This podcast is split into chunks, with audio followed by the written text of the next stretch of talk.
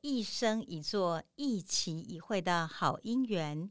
这就是台南的好职人。各位亲爱的好朋友，很高兴又到我们台南好职人 p a r k 时间了。今天我们要录制的单元仍然是台南好职人中的好伙伴。在这个单元里面呢，有许许多位专业的人士。透过他们的专业呢，来守护我们老公的，不管是公安或是智能成长，使得我们老公呢，在所有的职场上得到最好的照顾。今天我们要介绍这个主角呢，我们给他的题目叫做“走出福星高照的人生”。社团法人台南市复健青年励进会的理事长周福星。那么周福星理事长的名字取得超好呀。因为这样的缘故呢，所以呢，一定要给他介绍这个主题叫“福星高照”，对不对？那周理事长是一个很乐观的人。那么我们在采访完之后呢，请他呢留了一句他自己觉得最感动的话：“一共几句话哦，我跟你讲，你在我那个青年励进会里面哈，你来来这边做客，你就会看到，就放在我们的墙壁上了。对的，人讲好兄弟啊，伊要下里比啊，领导的是安内啦。那他那一句话呢是这样讲的。”肢体残缺非绝路，心智健全创坦途，真的很像是一副很好的对联哦。可是这一个对联里面呢，我觉得还有很深很深的深意。对了，有些时候呢，也许呢，我们会有某种程度不小心之后的一个身心呢或肢体的障碍，但是人总不能因为这小小的一点点的缺点呢，然后让自己呢，所有的生命中就没有康庄大道。周福新理事长非常乐观，告诉大家：心智健全，路都是你的，所有的坦荡大道，你就能够自己开创起来。所以，我们这边谈到这个周福新理事长呢，他整个步履蹒跚的成长之路，哈，其实还蛮让人感动的。理事长呢，本身是西港哈甩亚拿这个地方的人，那么他出生在一个当时物质非常缺乏的五零年代。那个时候呢，其实很多的孩子哈，可能是后天之后呢，不幸呢就罹患了小麻痹症，他也是如此。童年的成长过程对他来讲，其实是非常非常艰辛的。他说小时候呢，家里根本因为贫穷，所以没办法帮他买一个拐杖，所以走路的时候呢，他只能用他的手去压着那个生病的腿，很费力的前行。他说：“手呢压了九十度，身体往前屈，叫花都站懒了。因为这样缘故呢，他走每一步是比别人费了相当大的力气才能够再挪移的，因此走得很慢，永远跟不上别人，是他童年印象中心中永远的痛。更何况是小时候他也没有放弃读书哦，所以他觉得要到学校去。那路上呢，以前。”哪有什么家长接送啊？没有啦，所以说自己呢一步一步的走。每到寒冬的时候，你想他用手撑着自己的病腿，一瘸一步一步一瘸的那上学途中，真的是一个漫长的路程。遇到那种寒冬的天气哦，那个时候的人根本穷到没有鞋子穿，都要赤脚。所以那种他说哈，就会用单义讲，迄个迄酸哦，杠杠哦，迄个卡哦。这边啊，整个串到心窝的感觉，他真的觉得，真的叫做哈，这个我们讲寒天刺骨，痛彻心扉。他说到现在哈，那种滋味还是相当的难忘。那么也是因为这样缘故呢，对他来讲，没走出去都是一个困难，养成他呢，常常待在家。那他腻在家，所以他用更多时间去读书。所以呢，以公安内吼。买那样讲呢，塞翁失马焉知非福，跟他差这种啊，他个北拜，所以其实读书一直是他的强项。读国中的时候呢，因为学校离家有三四公里远，那父母亲要工作呀，又不可能接送他去上学，他很坚决的还是要读书啊。所以呢，父亲就说这样子好了，教你骑脚踏车。他跟我讲这段的时候呢，形容了好久，我真的非常感动，而且我觉得。我没有办法想象啊，意志力那么坚强。他说那个时候呢，爸爸呢为了要教他骑脚踏车，然后那个时候的脚踏车绝对不是为一个孩子特制的，就是以前哦我们常在讲的 T 背 T 背那种非常有重量的脚踏车，所以父亲呢必须要教他练习呢平衡，所以就把那个椅垫拆掉，那座椅上呢绑上布袋，为什么？因为呢，你因为小小孩很小啊，你要蹭上去的时候磨磨擦擦很痛啊，对不对？所以从做上一个布袋哦，让它不会有太多的磨蹭，比较不会弄那么痛苦。然后呢，就放了一根很重的扁担，在那个车子的后椅这个地方保持平衡。然后每次父亲就扶着他往前头往前头一直走。然后到了最后有一天，他的父亲呢就把扁担抽掉了。那因为周福兴呢其实已经有一个平衡的感觉在那里了，所以瞬间呢他就骑出去了。他那天在跟我访，我在跟他访谈的时候，他讲很开心的跟我讲说。他就回忆哦，那一刻真的超有成就感的，而且他就说哦，我就骑那个脚踏车，谁来谁去，谁来谁去，你征讨哈卡龟缸啦，我真觉得他很有趣哦。而且你能想象吗？一个脚不方便的孩子，他能够用那个脚踏车，然后到处行走，就像是一个自由的风。难怪他也会觉得他好喜欢那个脚踏车哦。所以他说呢，从此以后，在我们整套老看到那个周福兴骑着脚踏车来来去去，来来去去。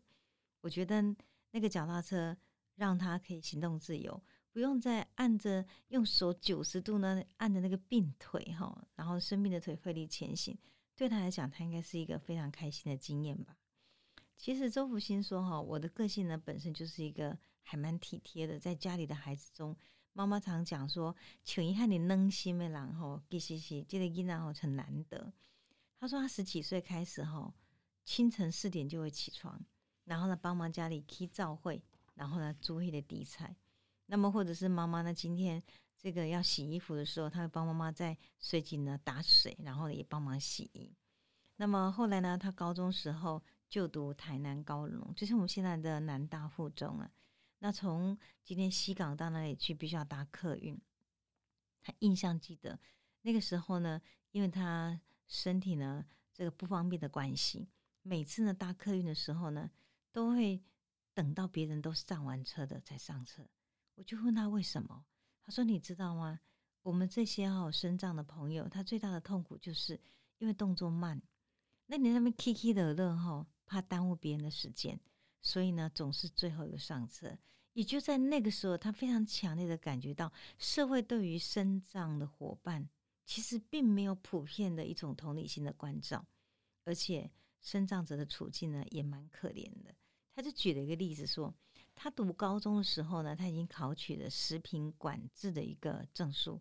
那农校毕业以后呢，他就到高雄的桥头去应征食品加工厂的品质管制作业员。品质管制哦，不是用那个讲来讲去哦就做品质管制而已。所以其实身障是完全没有影响的。可当时厂方看到他这个身障人士，马上回绝不予录用。所以呢，他就讲说，当时我们同学陪我们一起去，就很生气。为什么？第一个比成绩，其实周福兴都赢过人家。你都比专业智能，他的证照都在啊，为什么不录用？只是因为他是身障人士。所以职场上对于身障的排斥，让他感受很深刻。所以他只好呢，就托了一个亲戚，然后呢，到那他开设诊所上面上班，坐在那里呢学习，坐在台前，然后呢挂号包药，然后呢来调那个药剂。那么，所以呢，我觉得这是一个蛮特别。但是我相信，也是因为家园故事的周复兴呢，他就非常感同身受，说如果今天呢身体的障碍会变成我未来的生命中一个最大的困扰，我就要让自己练得强壮。他说，他从高中开始，每天就会做五十到一百次的伏地挺身，几十年如一日。诶，他说这样我才能够保持我身体不会因为我的脚，然后呢不方便的关系，我会脊椎侧弯。那么在诊所六年中，他同时也准备了中医师的特考。他当时呢曾经发过心愿，只要我能够走路，我就一辈子呢要去服务。跟我一样有一样遭遇的身心障碍的朋友，所以后来呢，有一个因缘机会了。当时在诊所的时候，有一个患者跟他讲说：“哎，你知道吗？嘉义破住哈，我几间城中国城中的国术馆很厉害哦，他可以帮人家整骨，让身障者站起来。”他心中一想，想要像正常人一样走路，不是我毕生的心愿嘛？所以他毅然决然去嘉义呢，来访问这一位那个国术馆。那他用的是物理的治疗法，疗程中没有使用任何的麻醉剂，整骨过程二十一天。我在访问他的过程中听到这一段哦，感触最深，而且怎么讲无法形容。他说整骨二十一天里面哦，他几乎就是像炼狱一般的锥心的痛苦。他还记得当时有一位患者哈，他在国术馆的二楼整骨，他的哥哥呢陪弟弟来，然后呢在一楼听到弟弟呢。在整蛊的过程中，没有麻醉药那样的一个哀嚎的痛苦的声音，那哥哥竟然吓到昏倒了耶！我就问他说：“既然那么痛苦，那你怎么熬过来的呢？”周理事长跟我讲：“老师，您无法了解，对于一个无法正常自在行走的人来说，只要能够再次正常走路，什么苦都可以承受。”果然，二十一天之后呢，走出了国术馆。周福新形容说，他当时的心情是宛如脱离人生的苦海炼狱。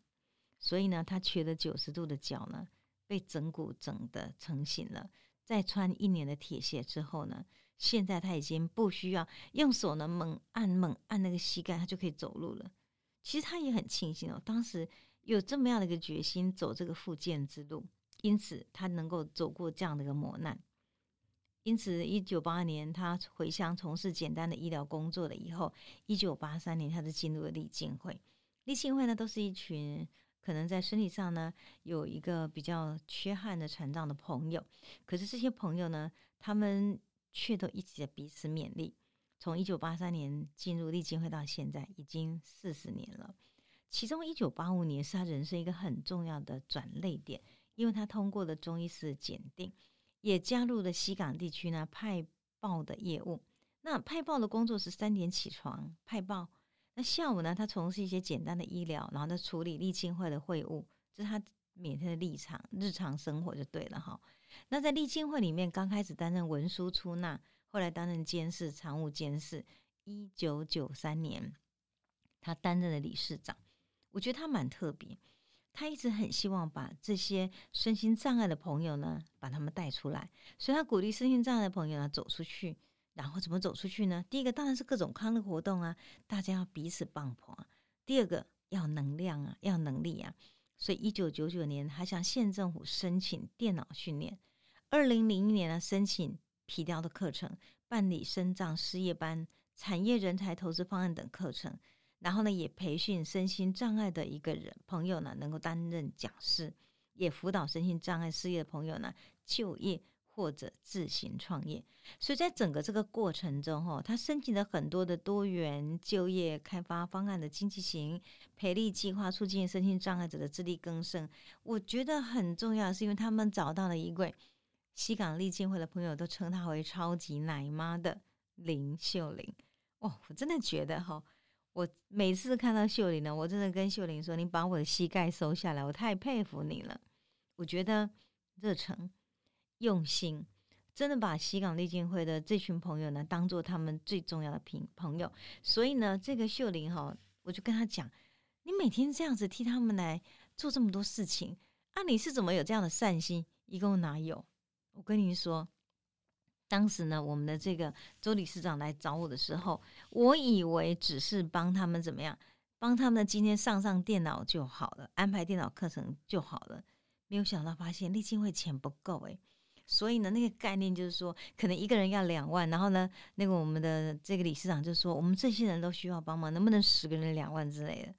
所以那个秀玲就说，老师你看看，如果你是你，你听到这些人这么需要帮忙，你能不聊了可以吗？哇，这一聊这么多年，而在这么多年的过程中呢，其实呢，我觉得秀玲非常好，她不仅带他们呢去进行各种课程的一个能量的培训，我还记得他当时呢带了一位呃身障的朋友，然后呢来西港租房子，他跟我讲这段的时候，我就心里很感动。他说：“老师，我当时呢陪他们去跟那个房东谈，因为我好怕他们吃亏哦。结果呢，房东谈的时候呢，看到嘿。”来租房子是身障的朋友，马上把房租呢多涨了很多。那秀玲就很生气说：“背背几间厝，想到身障朋友他贵。”结果房东就理直气壮说：“啊，你搞到西底下被安装。”哎，这样子一个社会的意识，在那时候竟然还存在。所以秀玲就说：“不可以这个样子，你要知道吗？他们北没东西狼，只是因为他们在整个成长过程中比较的坎坷，而身心有所障碍，所以他一直在替他们努力。甚至于说，他当时大了肚子的时候，还陪他们出去做什么？去卖皮雕，然后做文创，然后呢，自己呢还不顾他挺个大肚子，还扛东扛西的架桌子呢，这个摆所有的这些箱子呢，跟所有的文创品。我真的觉得哈，今天如果西港丽晶会有这么样一个超级奶妈，这么照顾这群生长的朋友，秀玲呢，她的姻缘是来自于我们今天周福金理事长用他的诚意的感动，所以因为这样缘故呢。呃，他们慢慢的加油，一起携手共创，最后呢，甚至于那么借着劳工局的缘故呢，导入 TTQS 人才发展品质管理系统，也获得的银牌的殊荣。最后呢，顽皮高手这个皮雕的品牌呢，也打出知名度，群策群力。我当时呢，在认识他们时是写台南的假桃龙，那是以顽皮高手的这个点呢，跟这个品牌来采访他们。然后我就发现，我每次去的时候，就听到好多好感人的故事。还有在这里每个工作的这个身心这个障碍的伙伴呢，都非常的用心。我就问他们为什么？他说我们要努力的赚钱，让我们今天身心障碍的这个协会呢有一个家。果然，后来他们真的以他们努力呢，如愿的购置了新会馆，提供提供了身心障碍的朋友呢稳定就业的工作会址。让立庆会呢有永恒的家。目前呢，周福兴为身心障碍朋友服务的热心不减，他也继续担任台南市政府就业歧视委员会的委员，也带领着立庆会的这些朋友呢，他获得劳动部呢禁用身心障碍者呢金展奖的优等奖。他当然更希望能够加强资训，把他们培养起来。让所有的身障的朋友职能强化之后呢，要自己自力更生，用自身的能力呢，然后呢，让自己呢要强大。唯有自己强大，才能够得到社会的认同。这是这个理事长呢，他非常强壮的一个信念。那我记得在采访的最后呢，他还跟我提到说：“老师，其实我够几的帮呢？我觉得什么样的梦想呢？”他就跟我说：“他说哈，比来哈，我希望有一个托老的梦。”什么叫托老的梦呢？托是请托的托，照托的托，拜托的托。他说：“其实呢，我看到大部分的生长的朋友，由于他自身的限制，很难找到美满的婚姻，所以呢，有许许多多是孤独终老一辈子的。他就这样想：如果假设命运的安排是如此，我们可以靠着立庆会，让大家的职能强大起来，一起加油。”立庆会是一个家，那么这些的老人呢，能不能也建立一个托老中心，让他们老有所终？所以他这样说：立庆会呢，我进来了这么多年，现在目前是我第二个家。我有能力，我就要一辈子，如同我当时发的心愿一样，为他们服务。而这服务呢，如果老天真的还有给我机会的话，我还要用立进会去衍生，让这些人他们可以不要因为他的身心障碍。而孤独终老，而如果托老中心可以成立的话，是不是可以让这些比较孤苦的生长朋友，他即使在老年的时候呢，也可以勇敢老去呢？